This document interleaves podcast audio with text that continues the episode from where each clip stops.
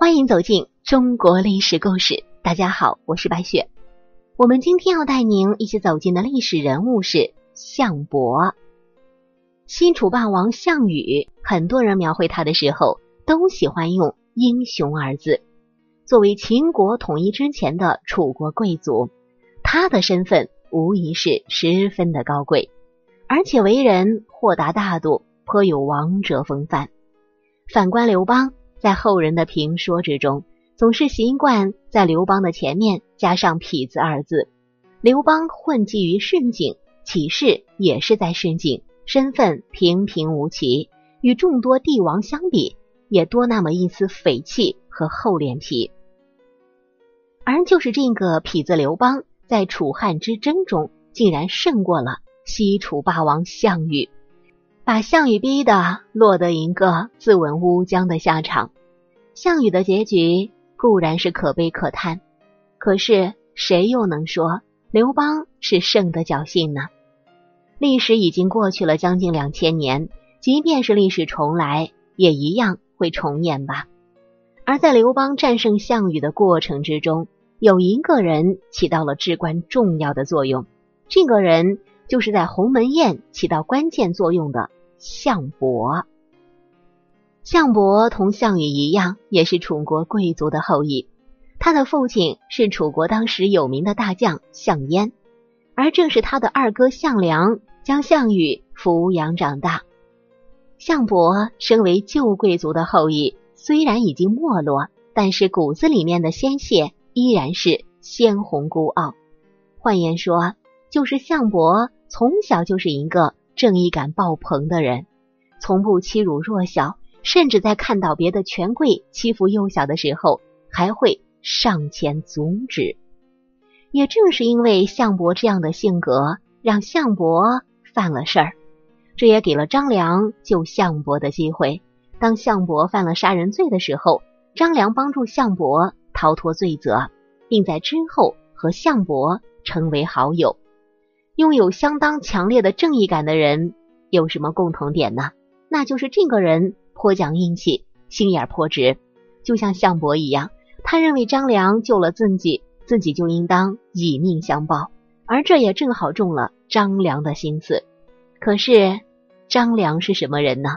他是刘邦的谋士，是张良一手辅佐着刘邦统一了天下，建立了大汉王朝。张良做事。会不想后果吗？也许就在张良救下项伯的这一刻，项羽的败局就已然注定了。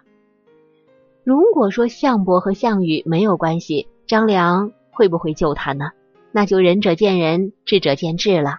毕竟每天犯罪的人那么多，不一定每个都要死，不一定每个要死的人都会有人救。后来，项伯虽然没有什么机会报答张良，但是却一直把张良的恩情记在心上，谁让他是一个知恩图报、充满正义感的人呢？而这个机会终于在刘邦率先攻入函谷关、占领咸阳城的时候来了。项羽到达函谷关之后，收到刘邦军下曹无伤的密报，说刘邦将要称王。项羽知道之后。怒不可遏，当即就整军想要攻入函谷关，杀掉项羽。而项伯此刻意识到自己报恩的机会已然来了，他秘密会见了张良，将这个消息告诉了他。张良和项伯再三保证刘邦并无称王之意之后，还表示出刘邦想要和项伯结为亲家的意思。项伯知道之后大喜过望，不但相信了张良，还为刘邦献策，让刘邦第二天就去找项羽道歉，项羽定不会杀了刘邦。果然不出所料，刘邦第二天就到项羽的帐中哭诉衷肠，加上之前项伯的美言，项羽也就放下了心中的戒备。这个时候，鸿门宴登上了历史的舞台，这一次。刘邦、项羽、范增、樊哙都是主角，当然了，还不能少了项伯。鸿门宴中，范增眼见项羽已经没有杀刘邦之心，便授意项庄借舞剑的机会，杀了刘邦。项伯看出了范增和项庄的意图，心中可是着急了。毕竟这可能是自己未来的女婿啊！项伯就挡在刘邦的面前，让项庄不能得逞，而刘邦就在项伯的帮助之下，再一次逃过一劫。到了这个时候，项伯才算是松了一口气，自己心心念念的恩总算是报了。可是。他没有想到的是，他的这个恩一报，也将项羽唾手可得的天下报了进去。刘邦能在鸿门宴中安然离去，项伯可谓是立下首功。